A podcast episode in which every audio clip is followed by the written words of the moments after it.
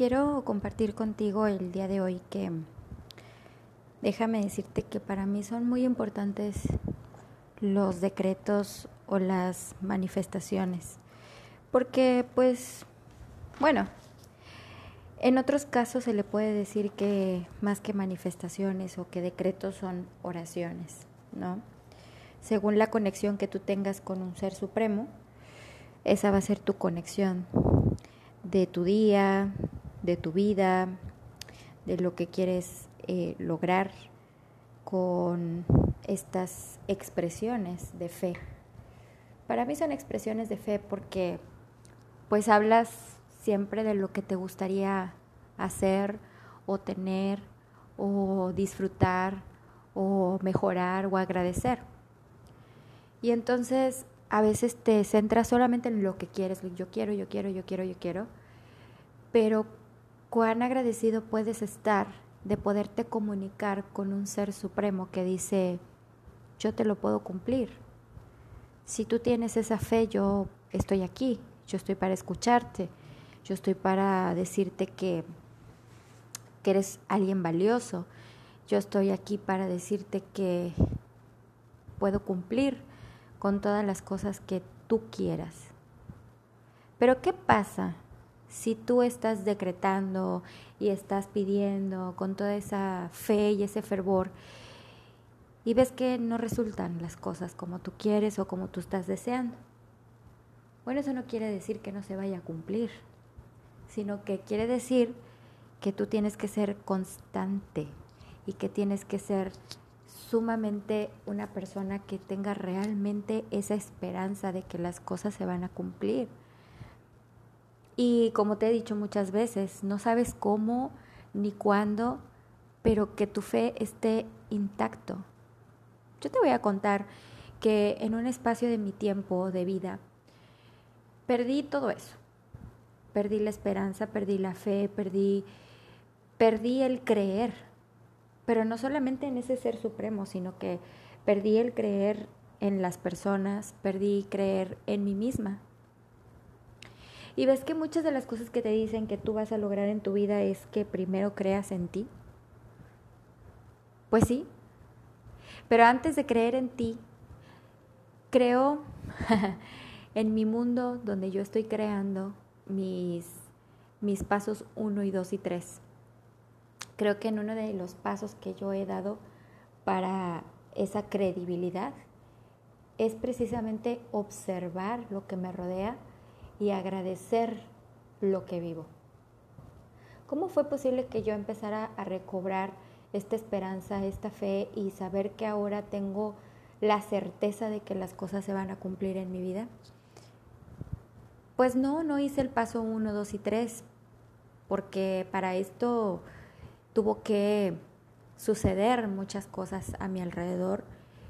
No sé si tuvo, pero bueno, sucedieron y había situaciones que yo tenía que vivir las consecuencias y que pues tenía que enfrentar la realidad de mi vida y que en mi vida se sentía muy vacía y que aparte de vacía no tenía ningún sentido y aparte de sin sentido yo no tenía ningún propósito.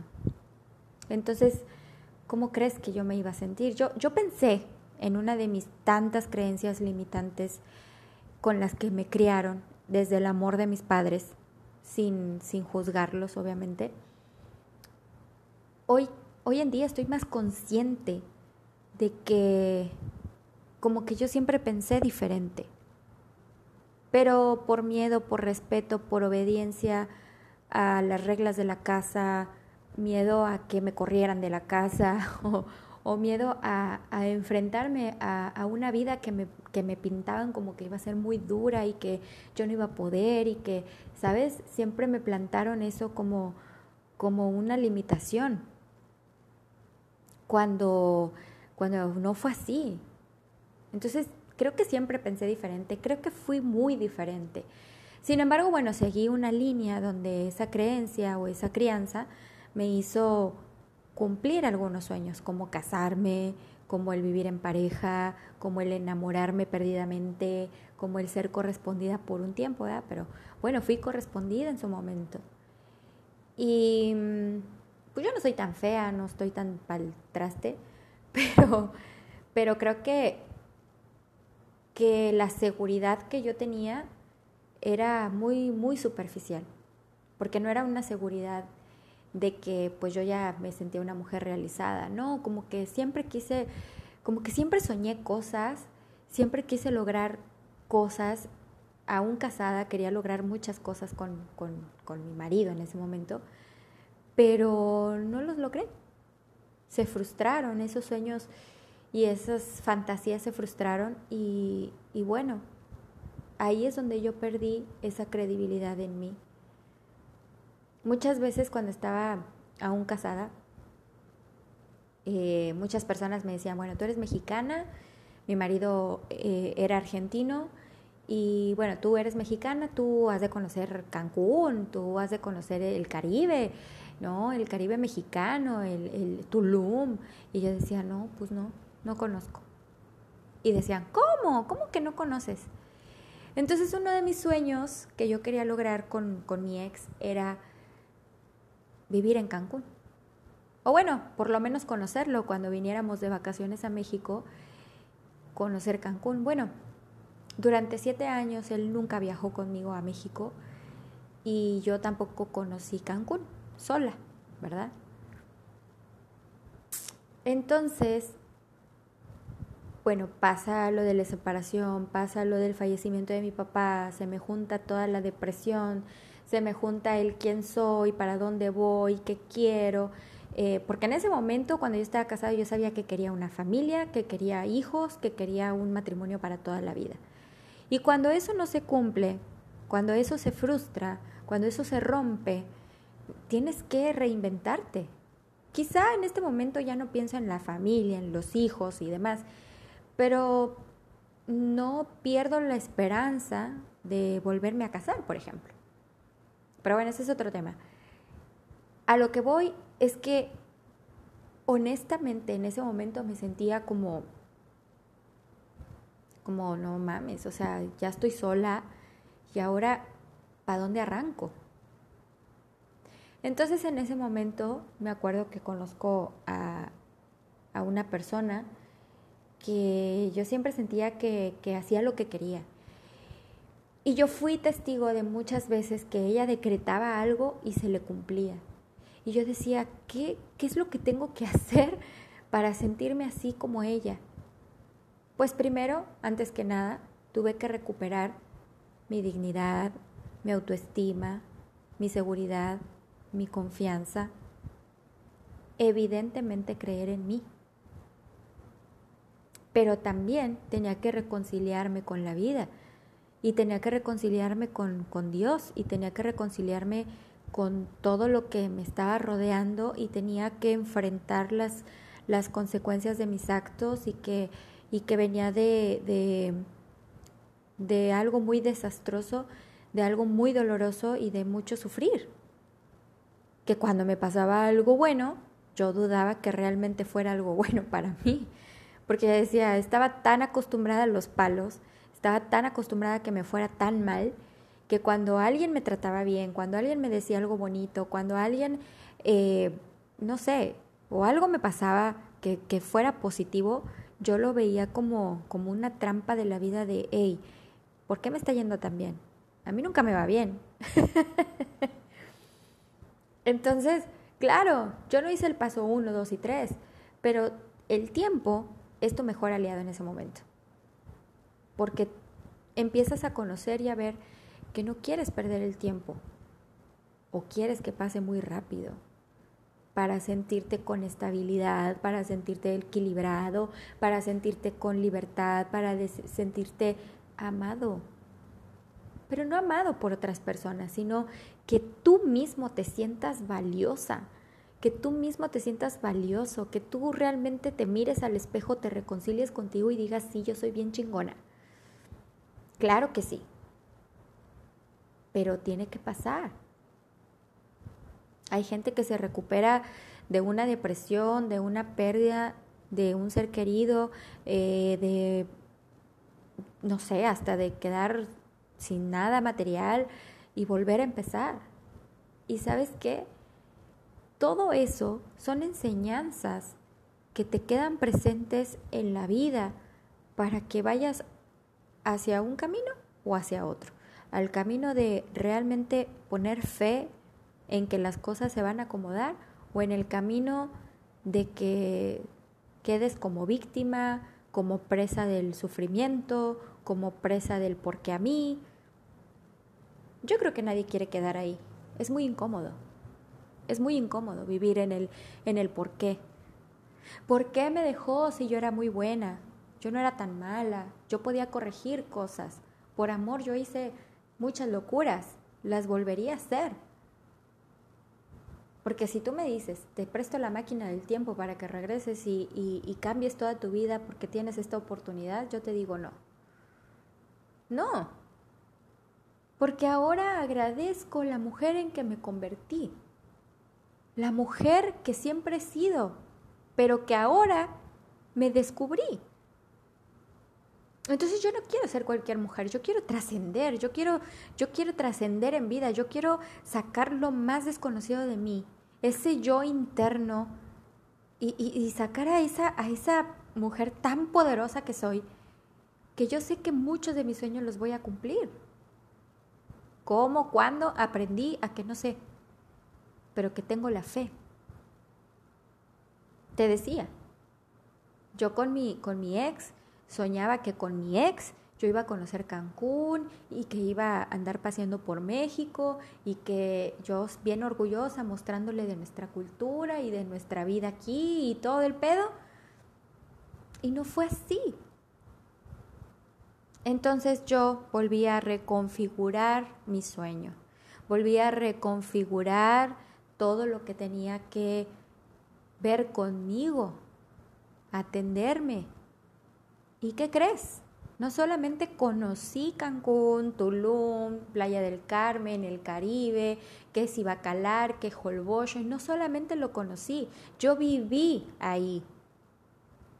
Yo estuve ahí por cinco años, yendo, viniendo, conociendo otros lugares, que Puebla, que ahora estoy en Nayarit, o sea, conozco lugares tremendamente hermosos y no está el marido. Entonces, ¿cómo recuperas tu, autoestima? ¿Cómo recuperas la fe? ¿Cómo recuperas el creer siendo paciente? No te voy a decir, mira, primer paso, aceptar. Segundo paso, agradecer. Tercer paso, decretar. No, no existe un orden existen los principios, existen las estrategias, existen las formas, existen eh, las virtudes, existen las fortalezas, pero tienes que de verdad hacerte una introspección y ver hasta dónde puedes ser capaz de llegar para las cosas buenas. Pero lo que sí te voy a recomendar como primer paso, si tú lo quieres escuchar así, es que la fe es algo que se va a perder en algún momento de mucho dolor, pero es lo que vas a recuperar en primer lugar. ¿Por qué? Porque si tú amaneciste al siguiente día, es tu oportunidad no solamente de agradecer lo que te rodea, sino de agradecer quién eres y que lo que has vivido y lo que estás pasando te está convirtiendo en una mejor persona. Porque tu calidad humana, el ser humano que eres, ya dice demasiado. Estás aquí, estás ahora y aprende a saborear desde la comida que comes, desde la cama donde duermes, desde las risas de tu mamá, de tu familia, de tus sobrinos, de, de tus hijos. Y cuando disfrutes cada cosa de ello, vas a empezar a conocerte a ti. Y entonces la situación que te llevó a estar estresada, a estar depresiva, a estar con ataques de pánico, a estar con ansiedad, eso te va a calmar. Te va a salvar la vida, te juro que te va a salvar la vida, de verdad te lo prometo que es así, yo te hago esa promesa porque yo lo pasé, a mí me sucedió y yo lo único que, que quería muchas veces era no despertar, yo te entiendo, te cansa mentalmente, emocionalmente, anímicamente, psicológicamente, hasta físicamente te cansa estar pensando y estarte culpando y es... basta, basta reconcíliate con ese ser supremo. Reconcíliate con ese ser que ves en el espejo. Reconcíliate con esa parte de ti que cree en ti. ¿Y sabes quién cree en ti?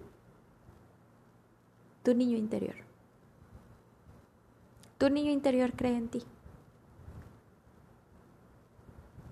De verdad, en este momento te digo,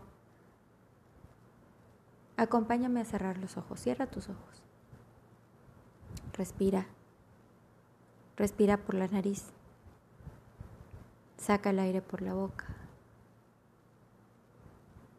Una vez más. Respira. Deténlo. Sácalo por la boca. Ahora que estás relajada, relajado, con tus ojos cerrados. Imagínate que vas caminando hacia un edificio muy, muy, muy alto, no sé, 50 pisos, 80 pisos. Imagínate que estás ahí caminando hacia ese edificio. Se ve enorme, enorme, enorme. Hay mucha luz. Es como no sé, las 2 de la tarde. y te vas acercando al edificio y de repente te abren la puerta, hay muchos cristales y estás viendo con tanta claridad todo. Y de repente hay un elevador. Entra al elevador, por favor, y presiona un piso. ¿Ya presionaste? ¿Estás escuchando la musiquita en el elevador? Sí.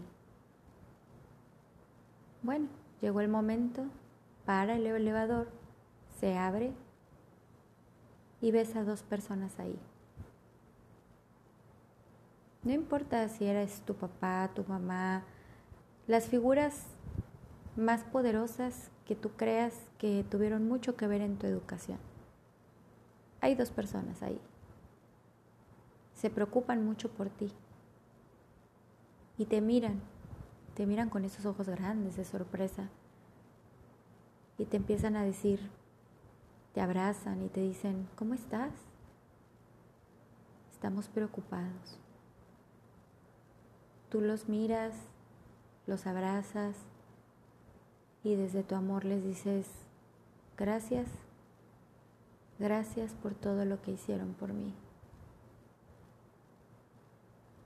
Y ellos se quedan como desorbitados, no saben por qué les dices eso.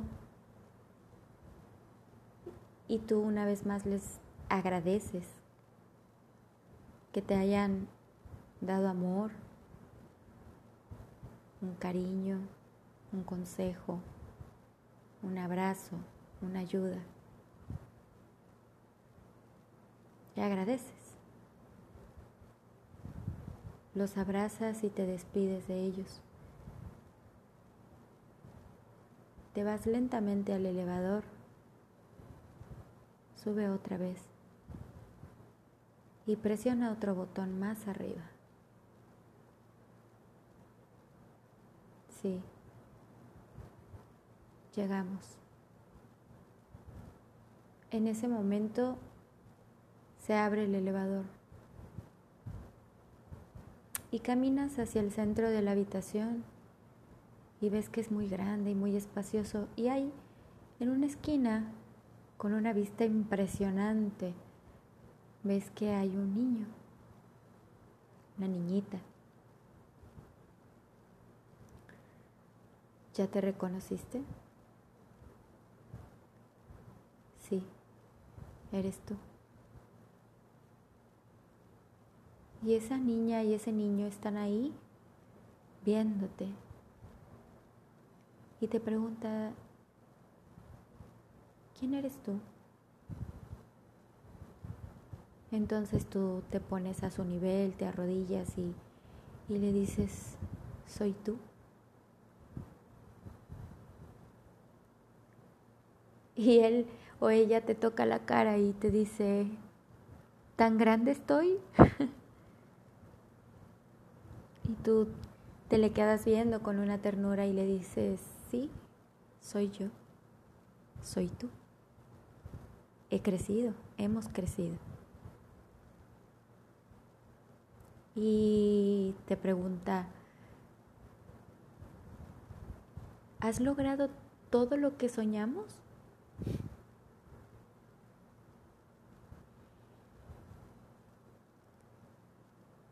Y tú le vas a contestar, no, no te preocupes, hemos hecho cosas mejores, hemos logrado muchas cosas, hemos luchado contra batallas y hemos ganado. ¿Recuerdas cuando soñábamos que queríamos ser grandes para ser líderes exitosas, pues lo eres. Una persona de bien.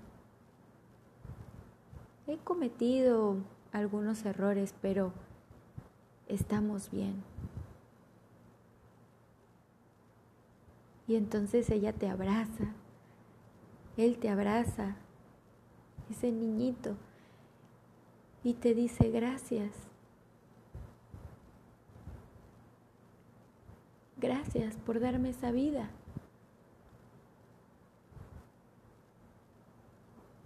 Entonces tú le dices, ya es tiempo de irnos. Y se te queda viendo. Y te dice, ¿a dónde?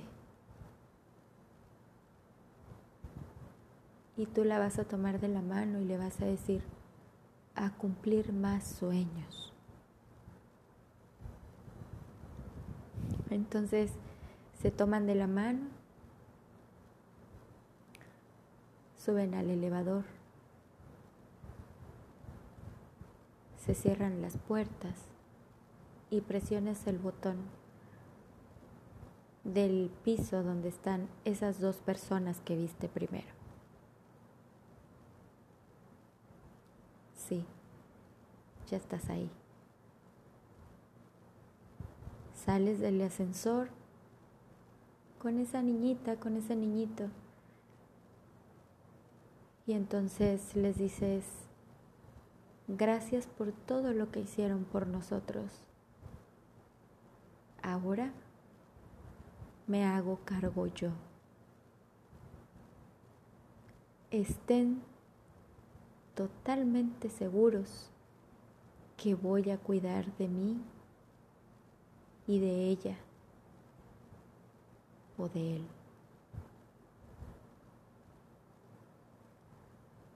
Ellos te miran con mucho orgullo, sabiendo que vas a cumplir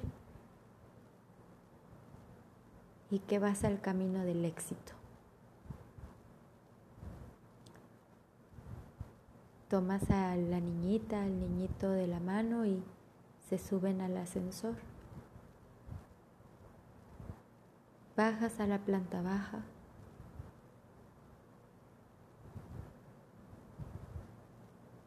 Y ese niñito te agarra tan fuerte, tan fuerte, tan fuerte, no te va a soltar. Te dice, te quiero mucho. Se abren las puertas del ascensor y se dirigen a salir del edificio. Das un pequeño giro hacia atrás y ves que haber subido valió la pena. estar en el piso, en la tierra, vale la pena. Ver la sonrisa de aprobación de ese niño, de esa niña, vale la pena. Y te vas alejando del edificio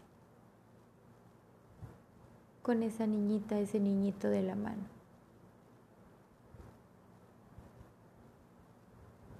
Y le dices, vamos, hagámoslo. Y caminas.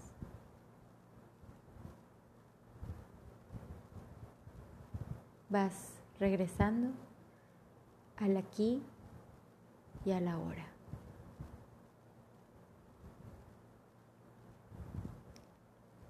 Abre tus ojos. Respira.